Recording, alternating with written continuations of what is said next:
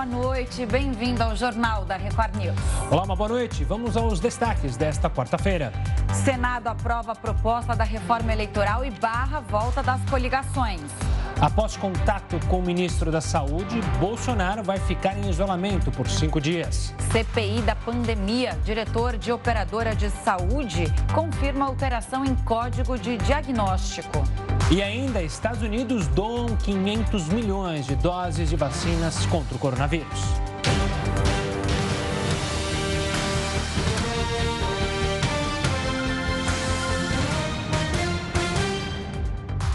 O presidente Jair Bolsonaro e a comitiva que viajaram aos Estados Unidos começaram a cumprir o isolamento determinado pela Anvisa. Isso depois que o ministro da Saúde, Marcelo Queiroga, testou positivo para a Covid-19. Vamos então a Brasília falar com o Tiago Nolasco. Nolasco, ótima noite para você.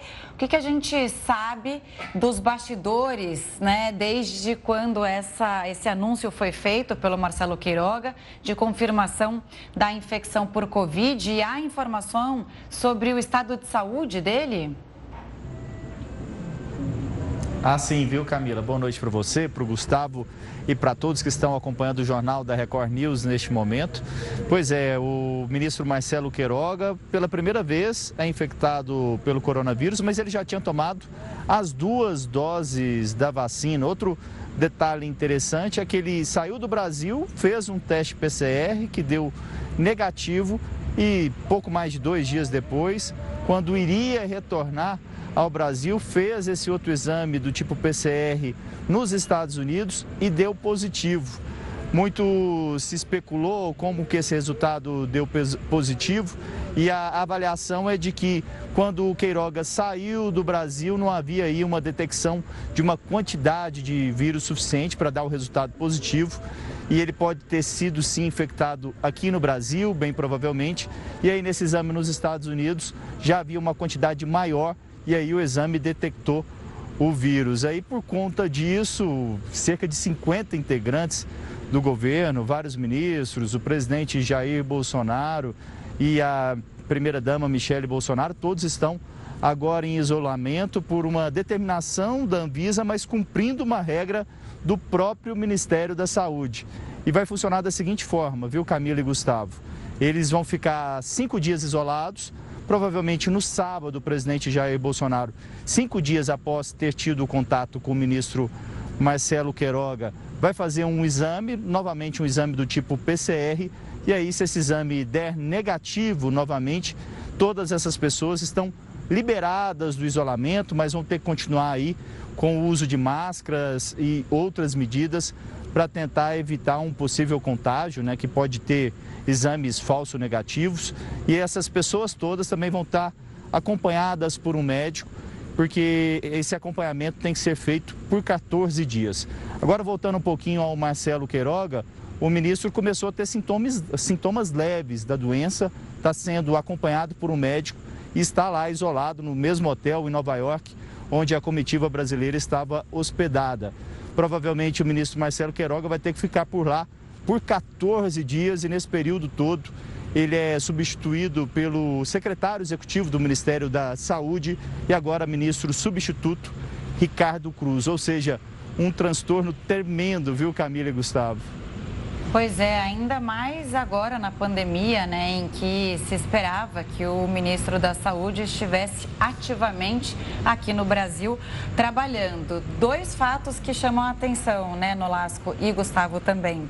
A diária do, do ministro Marcelo Queiroga para continuar em Nova York, do hotel, 6 mil reais. Então, 6 mil reais por dia, 14 dias, a gente vai ver qual é essa conta no final. E uma outra questão é que o, o ministro Queiroga se encontrou com autoridades de outros países, né? Então, isso também foi notícia em, em mídia é, internacional, como o The Guardian né, na Inglaterra, o New York Times nos Estados Unidos. É, como isso repercutiu aí também em Brasília, Nolasco, o fato dele ter se encontrado com outras pessoas, ter rolado esse aperto de mão, principalmente com o primeiro-ministro britânico Boris Johnson?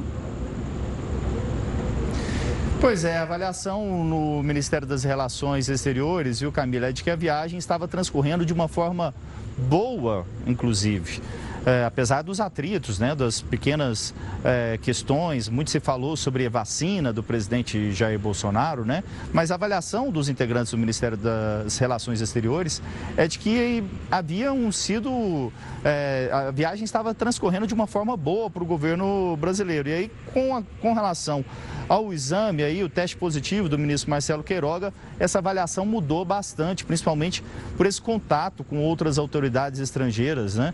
E é a questão do exame, né? O ministro saiu daqui com um exame negativo, dois dias e meio depois testou positivo.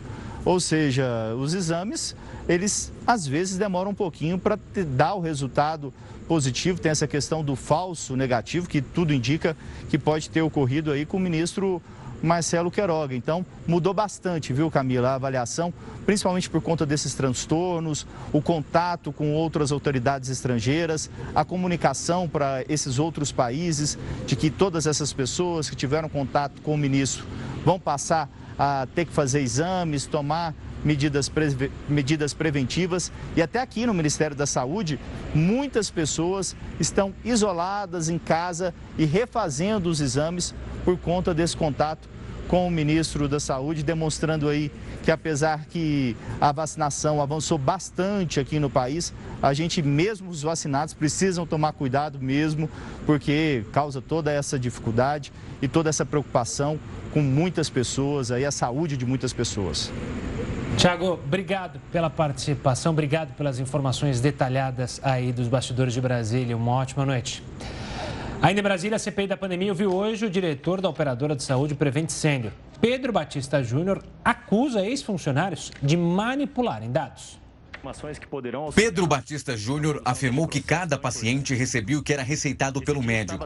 Ele negou que a Prevent Sênior tenha participado da elaboração de qualquer protocolo relacionado ao uso de remédios ineficazes contra o coronavírus. Ele também confirmou que orientou médicos a modificarem o CID, o código que descreve a doença.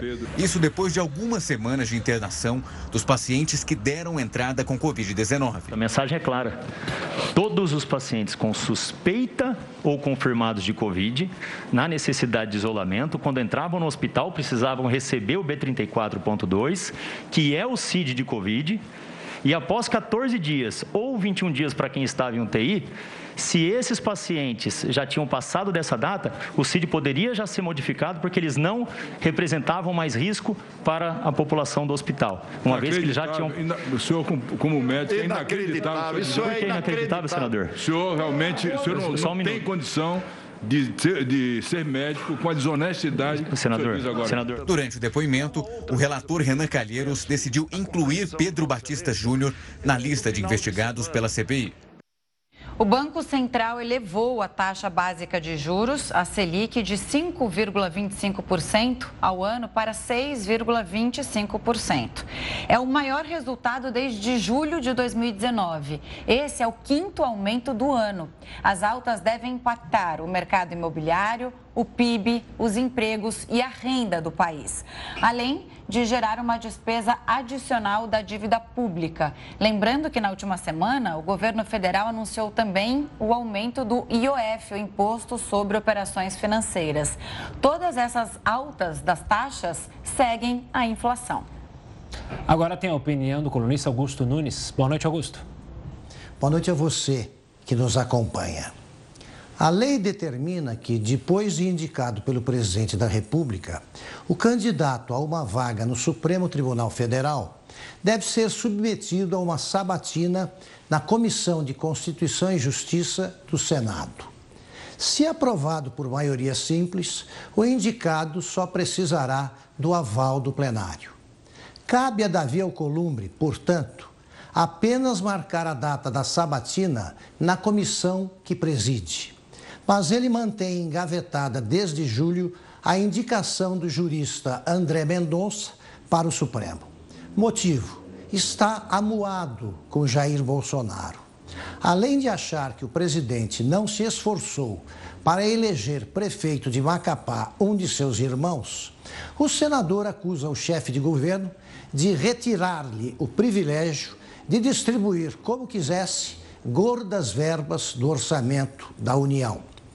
O Código Penal informa que comete crime de prevaricação o funcionário público que retarda ou deixa de fazer o que deve para satisfazer interesse ou sentimento pessoal. Como não esconde suas motivações, o senador transformou-se em prevaricador confesso. Nesta terça-feira, o ministro do Supremo, Ricardo Lewandowski, cobrou de Alcolumbre explicações para o seu comportamento que mantém o tribunal com apenas 10 ministros. Se ainda assim Alcolumbre permanecer sentado sobre a indicação de André Mendonça, merece ser processado e punido por chantagem e prevaricação. O Senado aprovou em segundo turno a proposta da reforma eleitoral sem a volta das coligações partidárias. Para falar sobre isso, a gente conversa agora com o cientista político Paulo Nicole Ramires. Paulo, uma ótima noite, obrigada por conversar aqui com a gente. Bom, as coligações partidárias não voltaram, que bom, porque seria um retrocesso, né? Boa noite, agradeço o convite. De fato, seria um retrocesso sucesso porque as coligações permitiam que pequenos partidos com pouca significância e representatividade chegassem ao poder, criando verdadeiras moedas de troca, né, exatamente para promover coligações com grandes partidos.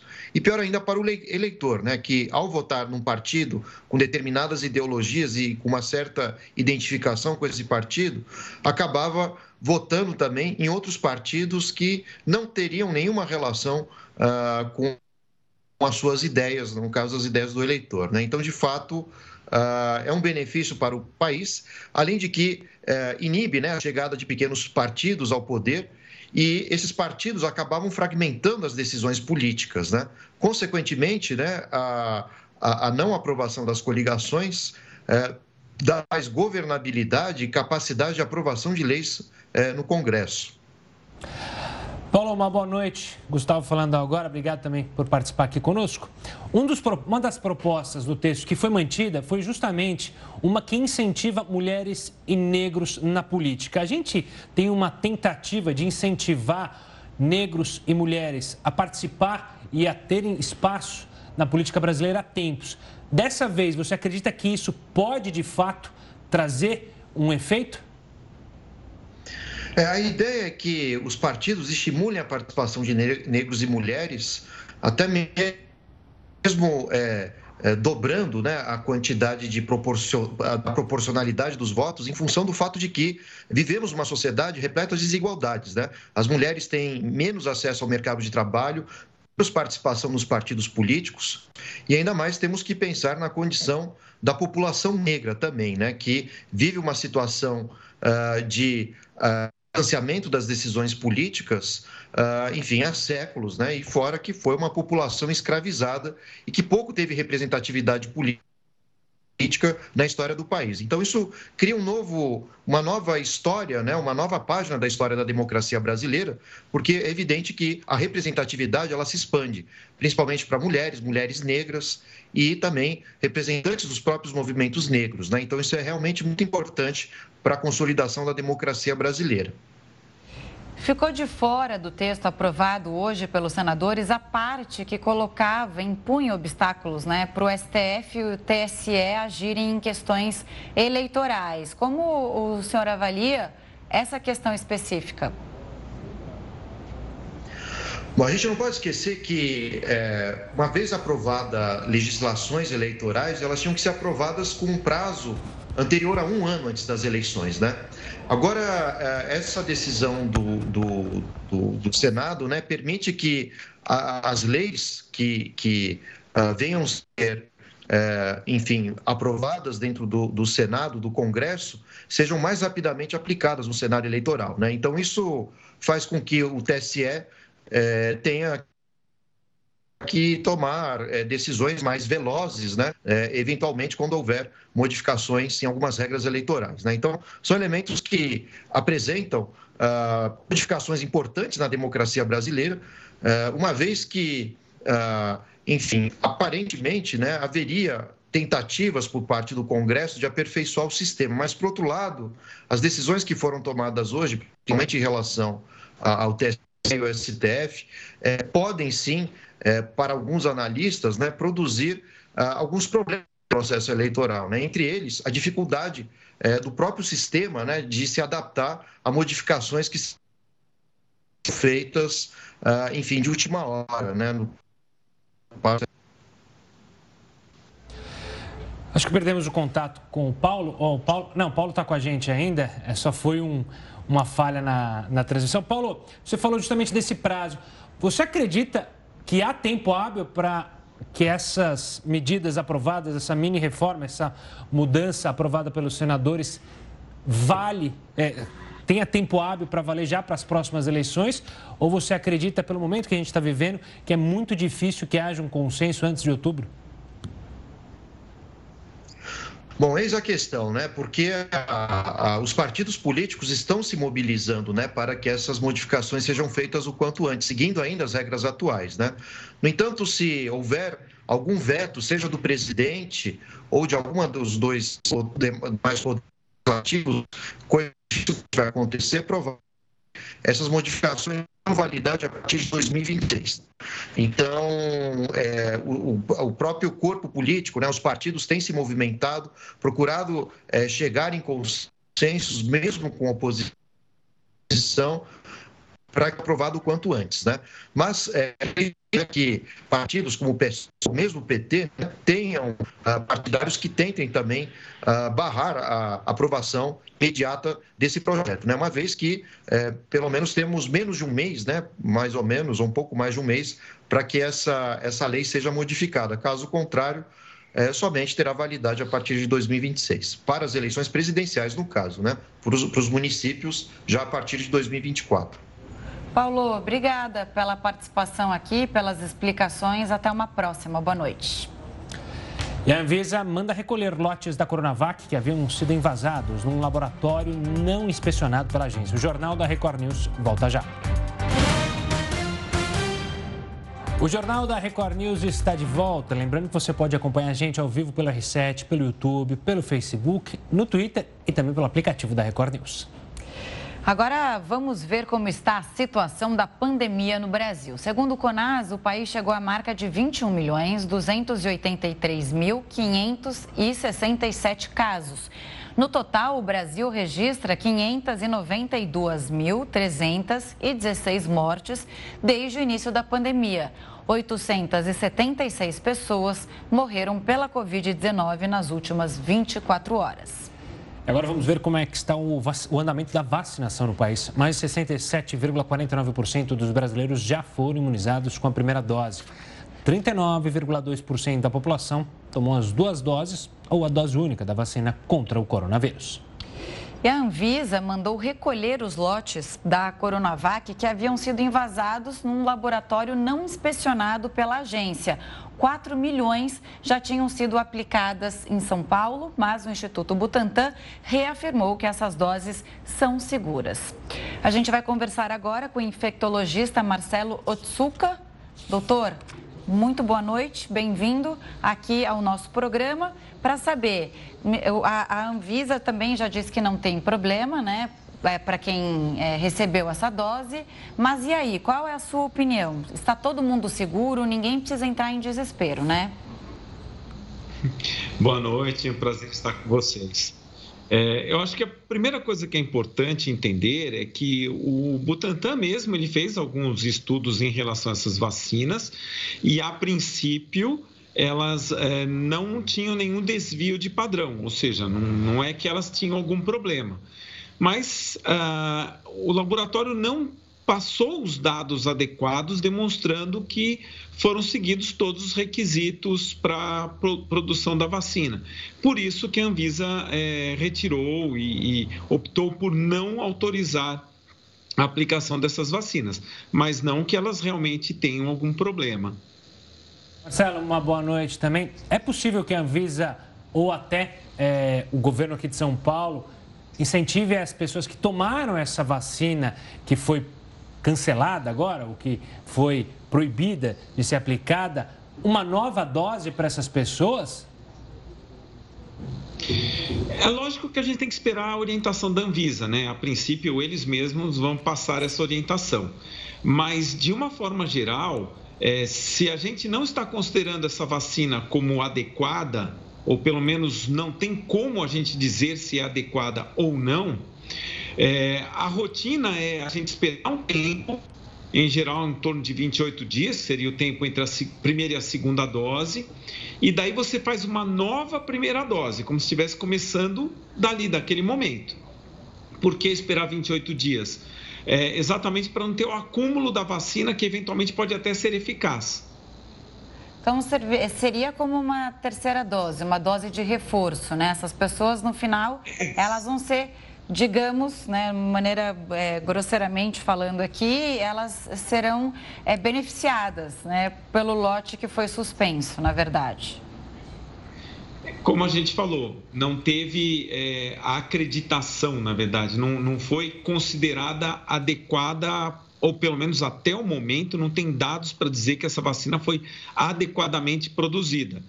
E a inspeção do laboratório provavelmente vai demorar. Então, é, neste momento, a gente não considera como sendo uma vacina, uma dose válida. É, então, a gente não pode dizer que as pessoas serão beneficiadas.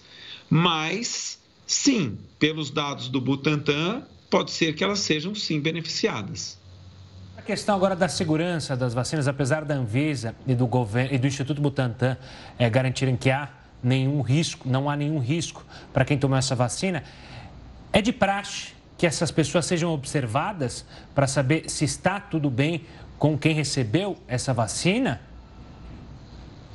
É, é até é uma pergunta muito interessante. Ah, a verdade é que todos os medicamentos, todas as vacinas que existem, é, todos esses itens, digamos assim, eles sempre são acompanhados.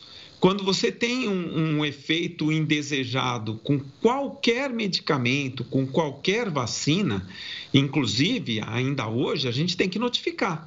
A gente precisa avisar que houve essa situação, até porque a gente continua acompanhando os pacientes.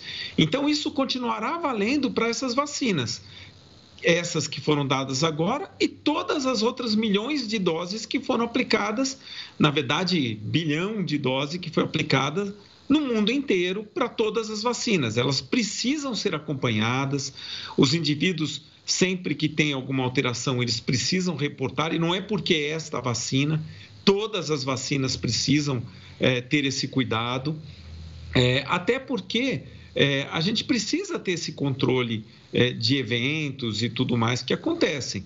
Mas isso não significa que é um problema, isso é uma rotina que deve ser realizada.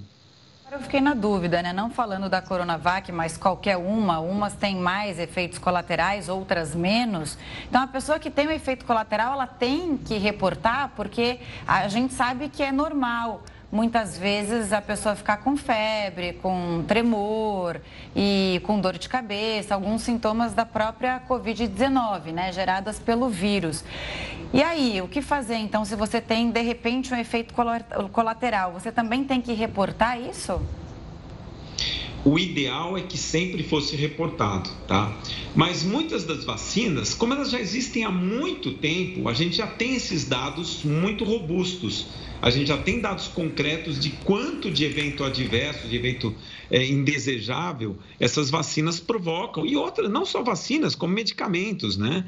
É, então a gente já tem alguns dados importantes. É lógico que se é um evento importante, um evento que de repente motiva a pessoa a ter que é, precisar de algum tratamento ou eventualmente precisa ficar internada ou qualquer coisa nessa situação, aí é obrigatório que a gente notifique. Mas eventos mais simples, como a gente já tem o conhecimento, o ideal é que se notifique, mas é, não é uma exigência neste momento que isso seja feito. É importante, é interessante, mas é, como já é bem conhecido, talvez não seja necessário. Marcelo, obrigado pela participação aqui conosco e para acalmar as pessoas que possivelmente receberam essa vacina. Um forte abraço e até uma próxima. Vamos falar dos Estados Unidos, que vão doar mais de 500 milhões de doses de vacinas contra a Covid-19 a países de baixa e média renda. O anúncio foi feito hoje pelo presidente Joe Biden. Com isso, a Casa Branca ultrapassa a marca de 1 bilhão de doses da Pfizer destinados à doação. E Portugal está perto de atingir 85% da população totalmente imunizada contra a Covid-19. Falta pouco para o país avançar para a última fase de reabertura.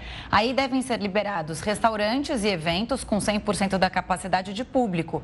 A previsão é alcançar os 85% de vacinados ainda este mês. Quase todos os casos de Covid em Portugal são pela variante Delta. E aí, Gustavo, a gente lembra que Portugal foi uma referência aí no combate da pandemia. Fez uma quarentena rigorosa e durante muitos meses e conseguiu fazer um controle interessante é, nesse combate e no controle da pandemia. Agora é. essa boa notícia. É, e aí veio a variante Delta, houve também um desespero com os casos aumentando em toda a Europa, em Portugal a mesma coisa.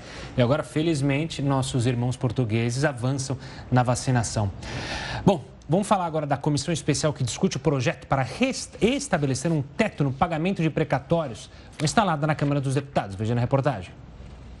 A comissão especial, com 34 titulares, terá o deputado Diego Andrade, do PSD de Minas Gerais, como presidente, e Hugo Mota, do Republicanos da Paraíba, como relator. O acordo foi costurado entre os presidentes da Câmara, Arthur Lira, e do Senado, Rodrigo Pacheco, com o ministro da Economia, Paulo Guedes. Da conversa ficou acertado um teto de 39 bilhões de reais do orçamento do ano que vem para o pagamento de parte dos precatórios, que são dívidas da União com empresas, estados e municípios já reconhecidas pela Justiça. Uma parte maior, de 50 bilhões, fica fora do acordo e terá que ser resolvida de outras maneiras. Uma das alegações do acordo foi para manter o respeito ao teto de gastos. O governo alega que, sem o parcelamento, faltaria dinheiro para compromissos como Renda Brasil, que substituirá o Bolsa Família. A comissão irá ouvir técnicos e especialistas durante as audiências públicas. Os parlamentares também prometeram dialogar com a equipe econômica do governo, além do Poder Judiciário e o Tribunal de Contas da União. As reuniões para a organização dos trabalhos começam já na próxima segunda-feira. O relator explicou que o tema requer urgência. Nós estamos aqui tratando de um tema é, extremamente sensível. Desde que o governo apresentou essa PEC à casa, nós sabemos o quanto isso teve de repercussão, seja no mercado e seja com a preocupação principal que pautará a nossa relatoria, que é podermos resolver o problema das famílias que vivem em situação de vulnerabilidade social. Agora a gente vai a Brasília porque o Ministério da Saúde fala sobre a vacinação contra a Covid-19 em adolescentes sem comorbidades. Vamos ouvir agora os técnicos do Ministério da Saúde. Ah, levando em consideração os dados que se tinham, ah, também uma força de trabalho a pedido do ministro ah, da Anvisa e do Ministério da Saúde, onde em loco buscou-se informações primárias para que se pudesse atestar ou não uma relação causal entre a vacina e o óbito da adolescente, o possível efeito adverso, e pedimos também ao fabricante da vacina um relatório para que a gente pudesse fazer as análises.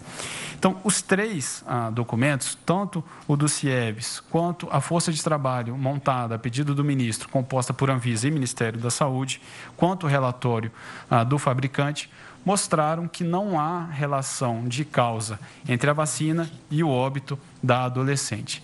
Nesse cenário, ah, decidiu-se então suspender a medida cautelar, a nota técnica, que então recomendava a não aplicação de forma cautelar a imunização é, em adolescentes daquelas doses que não estão aprovadas pela Anvisa. Questionamos os estados né, para verificar de fato o que, que ocorreu, se é um erro de digitação ou se de fato houve um erro na aplicação e se tiver havido erro na aplicação, a recomendação é que se faça uma vigilância a, a, nesses adolescentes, mas comparando tudo que foi aplicado com esses supostos ou supostos erros de imunização, é um percentual muito baixo. A gente está falando de 0,7% de todas as vacinas que foram aplicadas nesse grupo.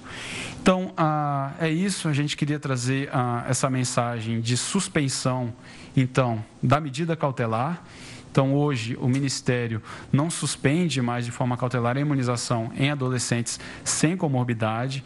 Então, a, essa vacinação hoje, ela, a, enfim, tem aprovação da Visa, então está liberada pelo Ministério e mostrou-se que, de fato, os benefícios para imunizar esse grupo são maiores do que os eventuais riscos de efeitos adversos na imunização desses adolescentes.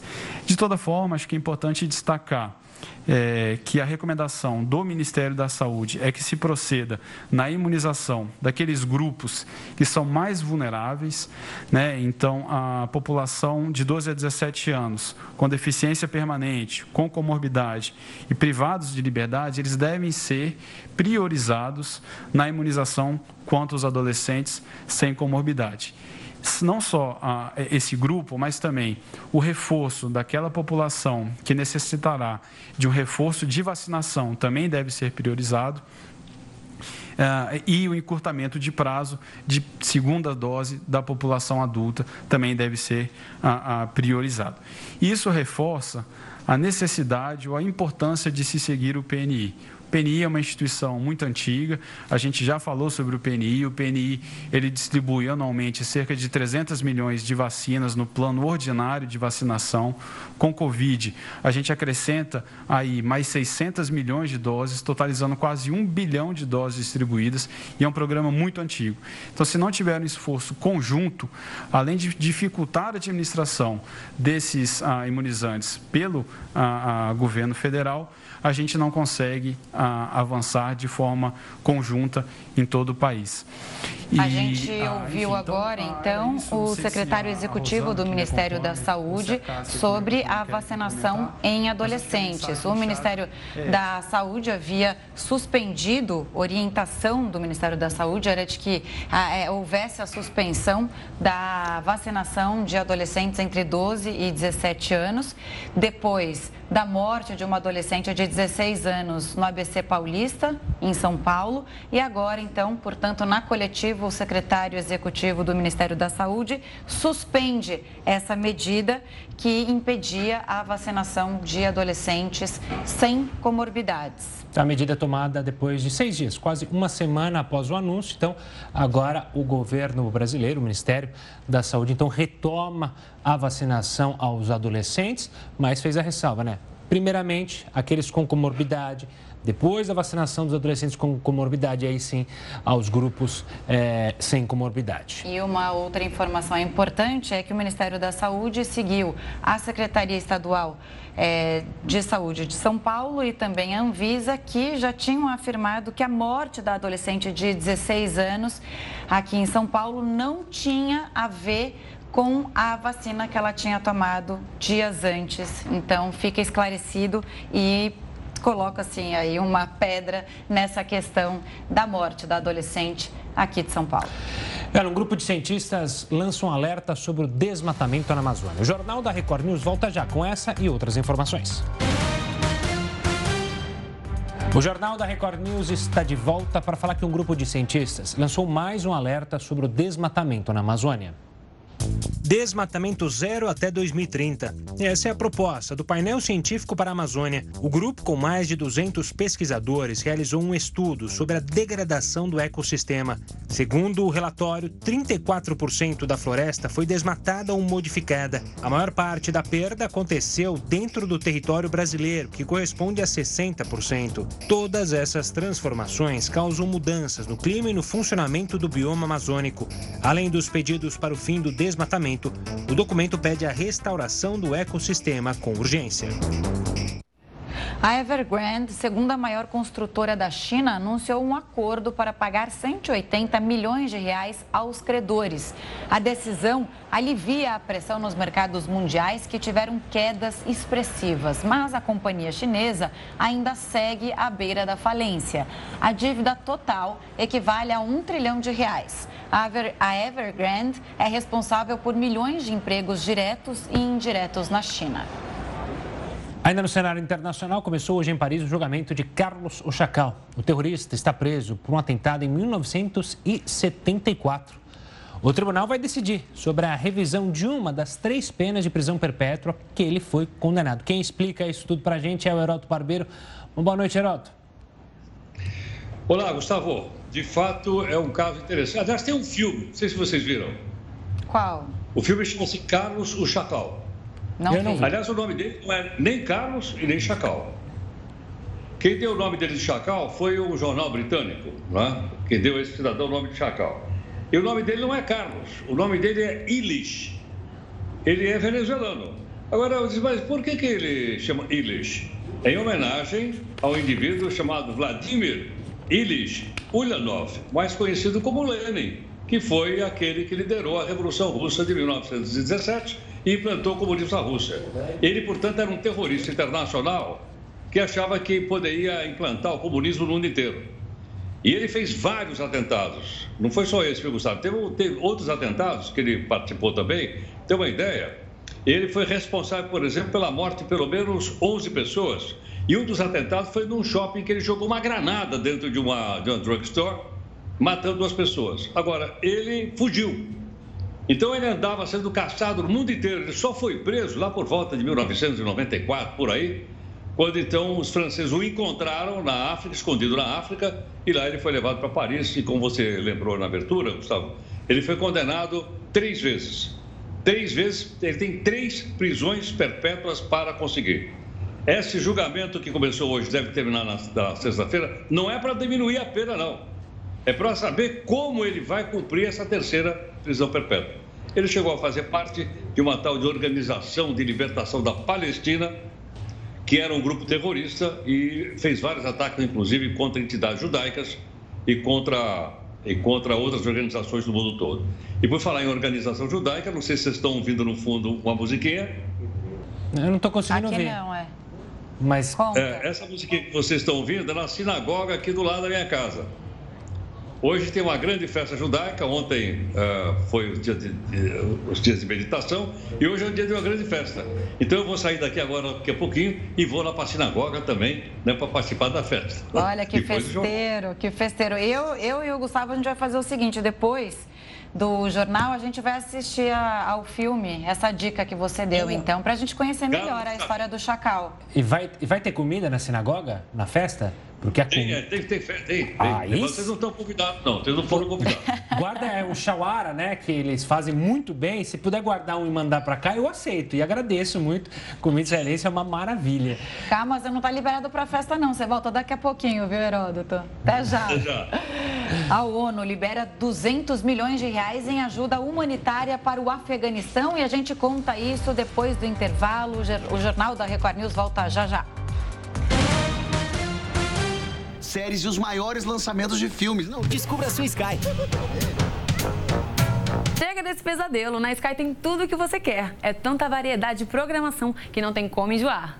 Na Sky tem tudo que a gente gosta. E esse mês de aniversário tem comemoração, ó. E a Sky preparou ofertas imperdíveis para vocês. Só neste mês com o Sky pré-pago você compra seu equipamento, não tem mensalidade e faz recargas a partir de R$ 9,90. Agora com o Sky pós-pago, você não precisa se preocupar com recargas. A programação está sempre disponível para você e os planos, ó, a partir de R$ 64,90. É o presente da Sky para você. Aproveite já as ofertas de aniversário e vem para Sky. Ligue agora mesmo 0800 940 2355 58. Sky, a gente se diverte junto. O Jornal da Record News está de volta e a ONU liberou o equivalente a 200 milhões de reais em ajuda humanitária para o Afeganistão. O dinheiro deve ser empregado no sistema de saúde do país. O objetivo é melhorar o atendimento, inclusive de pacientes com Covid-19. A capital, Cabul, também vai receber um avião com suprimentos e remédios. E hoje é o Dia Mundial Sem Carro. O objetivo é conscientizar as pessoas sobre a poluição que os veículos causam. O Heroto vai falar aqui conosco. Aqui no Brasil, existe alguma cidade onde prefeito, vice e secretários não andam com aquele carro que tem aquela placa bonita, né? Aquela carro oficial, Heroto? Por incrível que pareça, tem. Ah, é. Eu achei que, aliás, eu preciso, eu preciso me redimir. Porque toda vez eu falo, olha, tem 6 mil prefeitos, 6 mil carros oficiais, 6 mil vidas e tal. Pois é. Acabei descobrindo aqui, eu não sabia, que tem uma cidade chamada Afuá, que é na ilha do Marajó, e ela não tem carro, nenhum carro na cidade. E o prefeito, por incrível que pareça, não tem carro. O vice também não tem carro. os secretários também, todo mundo anda de bicicleta. E mais, ter uma ideia, os serviços públicos também estão de bicicleta. Bombeiro de bicicleta. Olha. Polícia de bicicleta. E olha, uh, Camila, a ambulância também é de bicicleta. E aí, como é que faz o atendimento?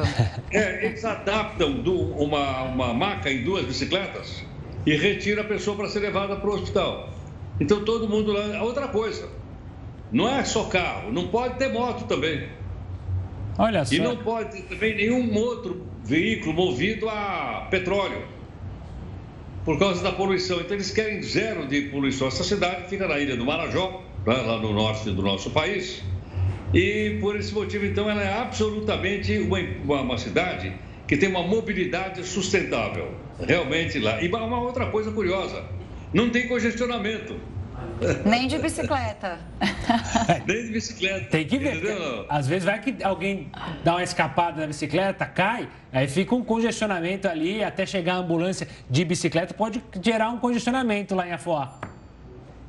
Pois é. Outra coisa curiosa é o seguinte também, é que a, a Organização Mundial da Saúde, por causa do dia de sem carro hoje, ela divulgou um dado dizendo que morre no, todo ano 7 milhões de pessoas por causa da qualidade do ar.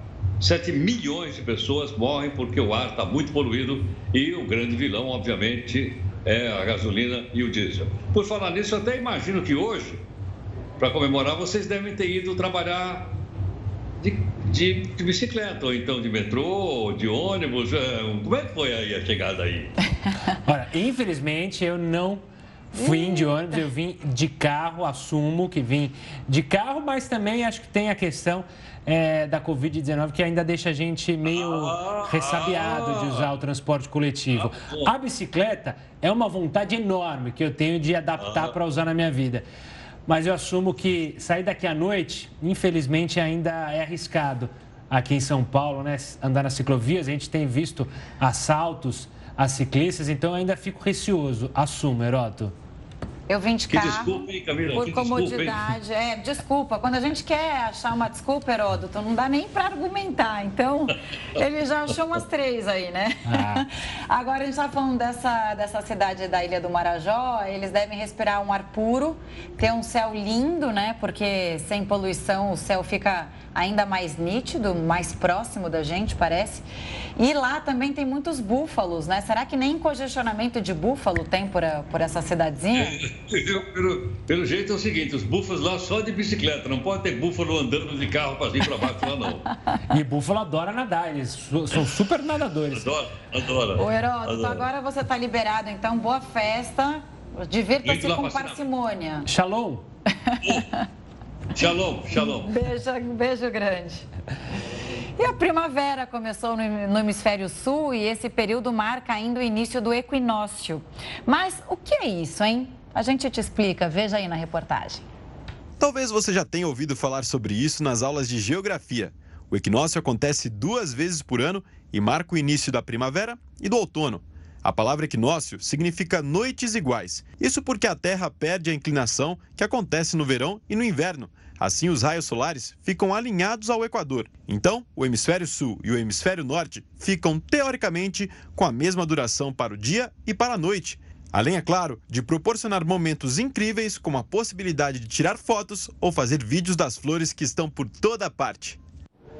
E olha, agora tem um convite para você que está acompanhando o jornal da Record News. Daqui a pouquinho, logo depois da Fazenda 13, você tem um encontro marcado aqui na Record News. É o programa A Fazenda News, vai mostrar tudo o que acontece no reality show, as brigas, as intrigas, um debate bem divertido, inteligente, análise, entrevistas com especialistas, tudo ao vivo. Daqui a pouquinho. Dia das Línguas Gestuais, né? Pois é, o que, que é o Dia das Línguas Gestuais? Já vai descobrir daqui Camila. a pouquinho. Sei que vai ser celebrado esse dia amanhã, hein? A gente conta tudo para você daqui a pouquinho. O Jornal da Record News volta em um minuto.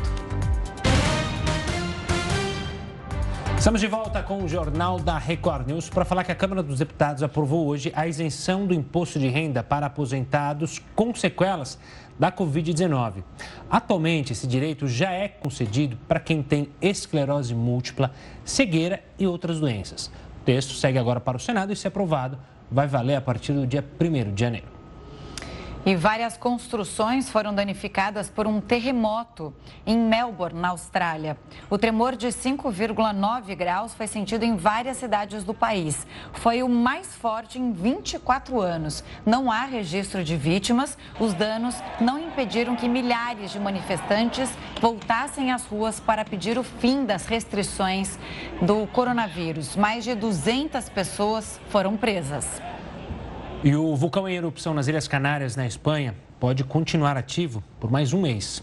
O Cumbre Vieja já destruiu mais de 300 construções. A lava segue percorrendo a ilha de La Palma, em direção ao oceano.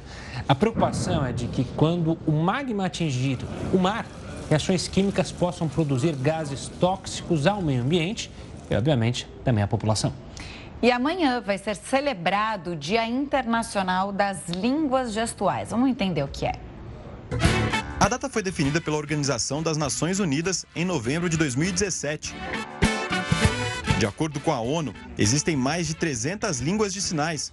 Elas são responsáveis pela comunicação de 72 milhões de surdos no mundo inteiro. Por aqui, a língua brasileira de sinais é o primeiro idioma das pessoas que nascem com surdez. E uma tecnologia pode aumentar mais a acessibilidade de quem tem essa condição. O ICOM é um aplicativo de tradução simultânea de Libras, que promove a inclusão da pessoa surda na sociedade. Com ele, surdos e ouvintes podem se comunicar de maneira simples e direta. A conexão ocorre por uma videochamada e a conversa é intermediada por um intérprete de Libras, a língua oficial da pessoa surda. A plataforma está disponível gratuitamente para os surdos, assim como o Sandro, que utiliza essa ferramenta. Apesar disso, ele acredita que a inclusão precisa ser melhorada no país. Essa é a maior dificuldade. Como a gente fala com o médico, como a gente fala no banco. Muitas vezes, no banco não aceita o ICOM por videochamada. No médico, às vezes, não aceita também. Então, infelizmente, falta muita acessibilidade e ajuda do governo.